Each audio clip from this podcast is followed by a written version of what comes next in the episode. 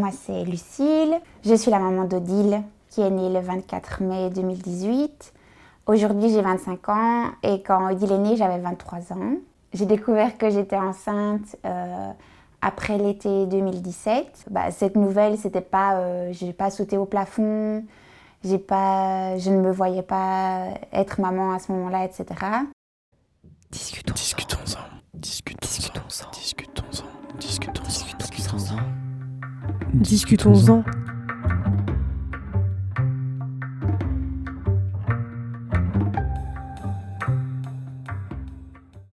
Et donc, bah, euh, première fois que mes règles passent, je me dis oui, mais c'est parce que je suis stressée à cause de mon TFE, euh, je suis sûre qu'il s'est passé quelque chose. Enfin, c'est juste mon cycle qui attend un petit peu. Donc, c'est pas grave, ça va revenir.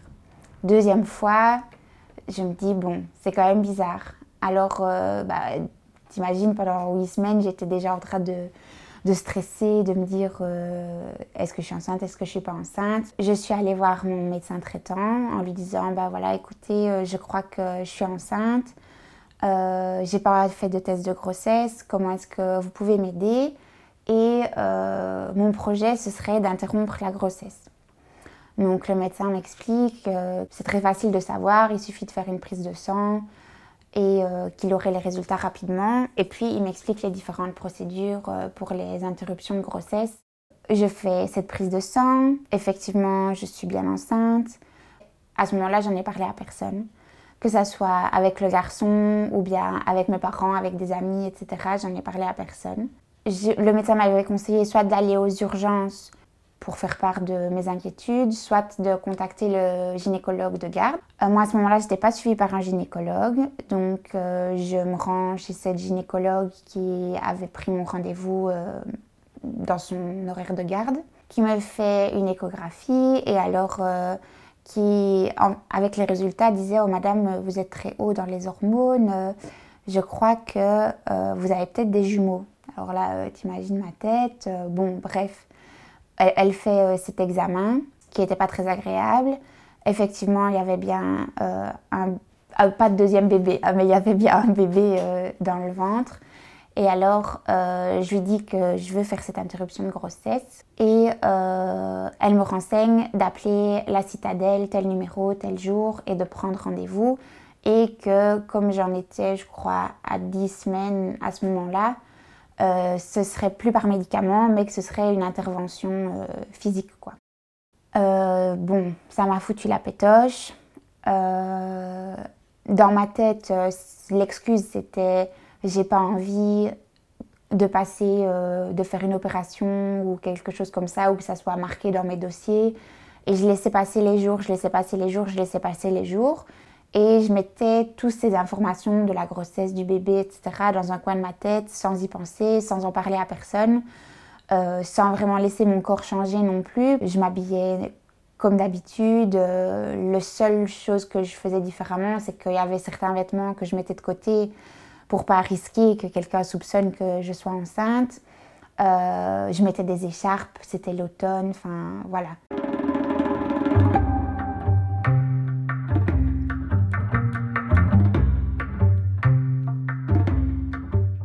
Chez moi, personne ne me disait rien.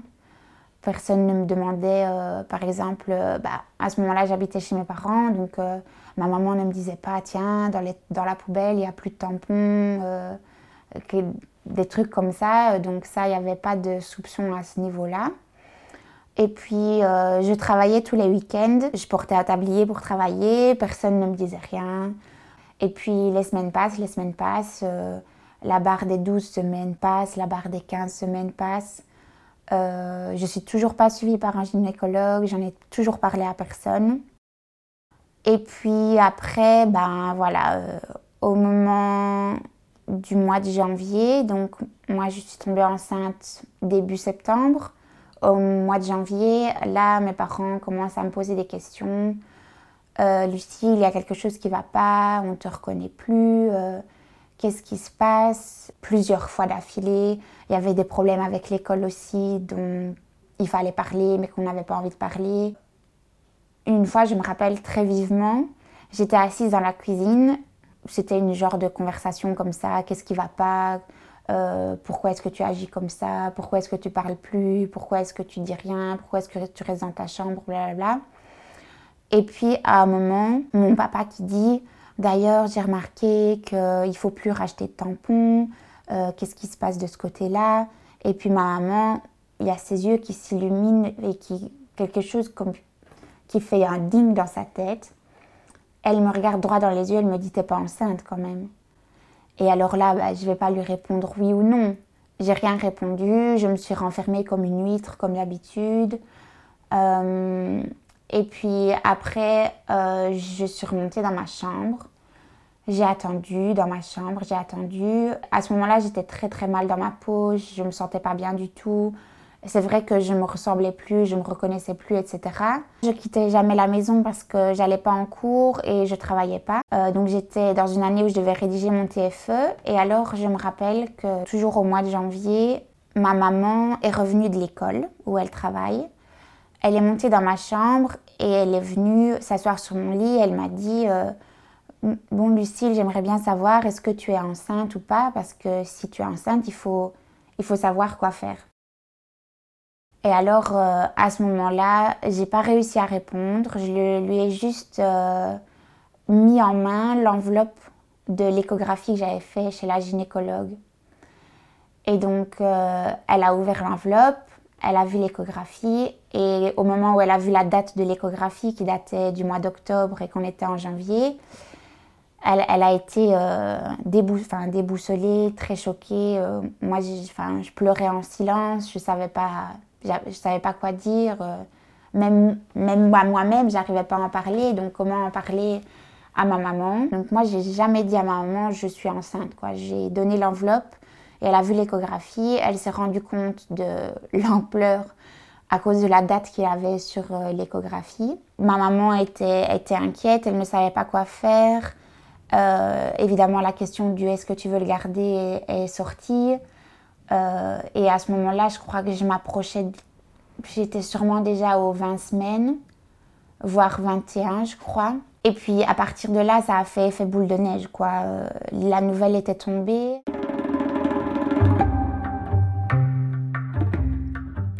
Ce soir-là, mon papa est venu dans ma chambre quand il est rentré du boulot.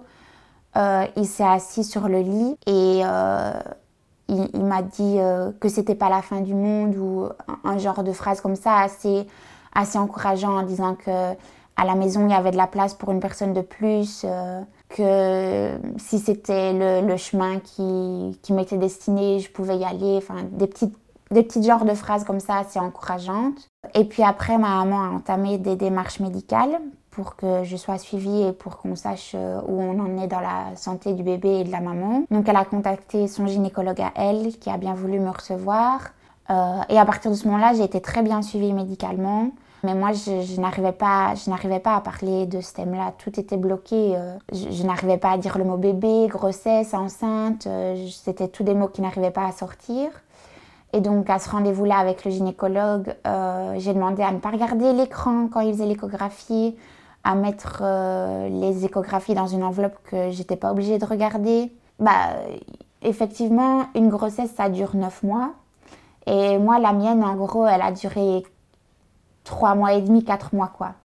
Donc, c'était pas étonnant qu'il fallait que le processus fasse le chemin dans la tête de tout le monde. Je sais pas si je l'ai décidé ou si la vie l'a décidé pour moi, mais en tout cas, le bébé, j'allais le garder. Et à ce moment-là, c'était toujours un bébé parce que je ne savais pas si c'était une fille ou un garçon. Et puis après, bah, la conversation qui venait avec mes parents, c'était est-ce que tu veux recontacter le papa de l'enfant? Est-ce qu'il est au courant? Comment est-ce que ça va se passer avec lui? Et puis après, ils m'ont demandé d'aller voir au CPS, etc., le genre de d'aide que je pouvais recevoir, comment est-ce que je pouvais être soutenue financièrement. Euh, ils m'ont demandé de faire les démarches pour les allocations familiales. Donc tout ça, c'était très... Euh, c'était très administratif, très terre à terre. Il n'y avait pas vraiment de, de sentiments qui allaient avec tout ça.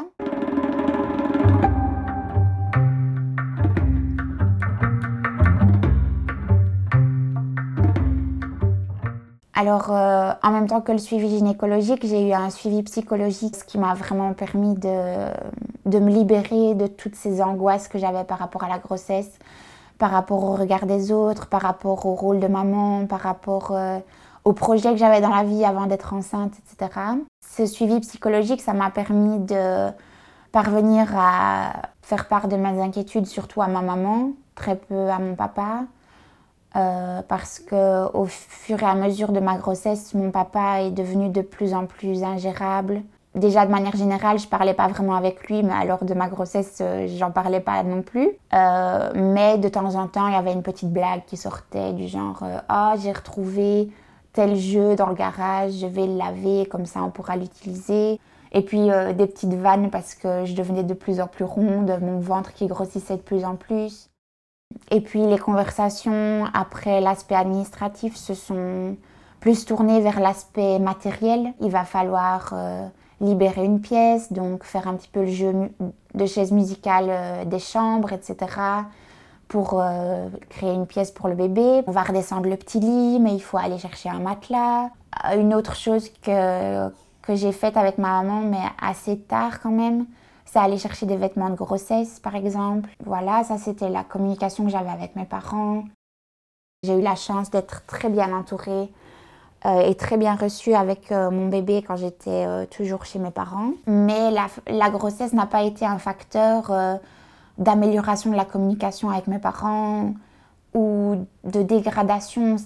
La communication est restée la même, c'est juste qu'il y avait un nouveau sujet sur le tapis. C'était plus comme si j'avais la grippe, quoi. J'étais enceinte, euh, c'était un peu un diagnostic médical comme ça.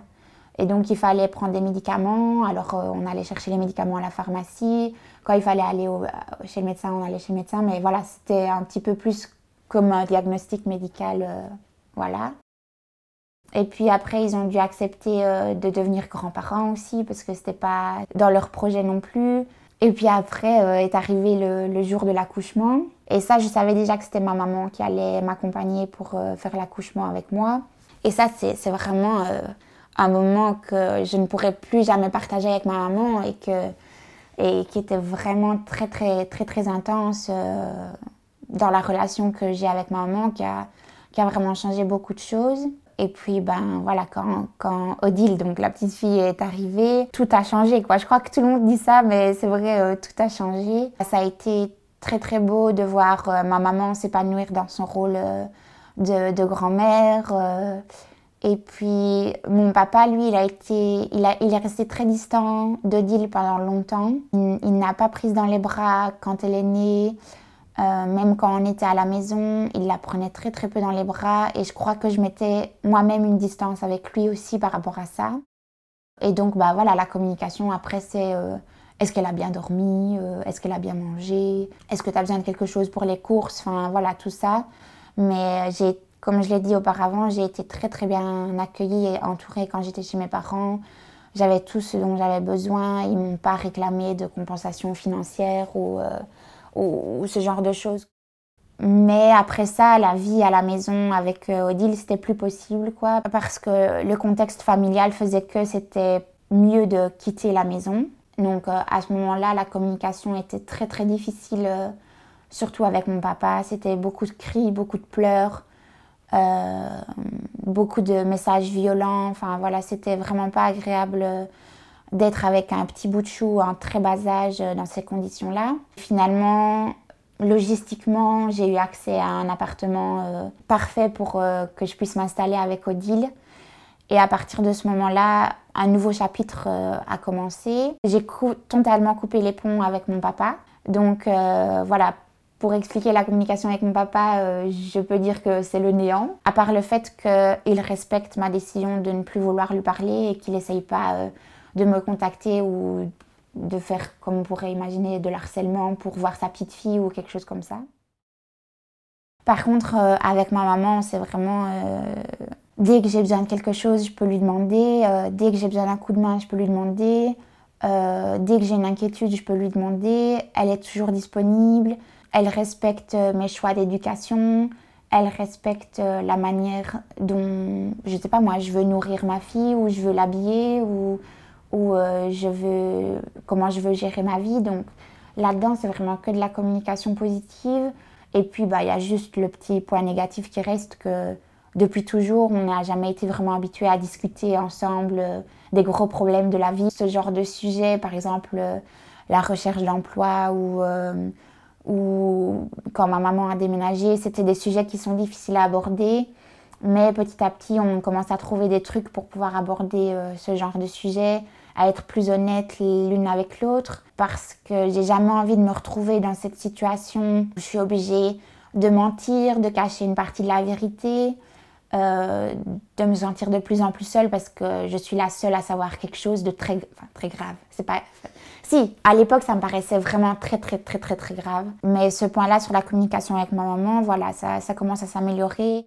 C'est quelque chose qui est, qui est arrivé avec la grossesse aussi parce qu'on a partagé des choses très intimes, des rendez-vous chez le gynécologue, euh, les premières échographies, l'accouchement, la naissance, euh, les premiers moments d'allaitement, les premiers échanges. Euh, la confiance que j'ai en ma maman, elle est plus forte que jamais pour le moment.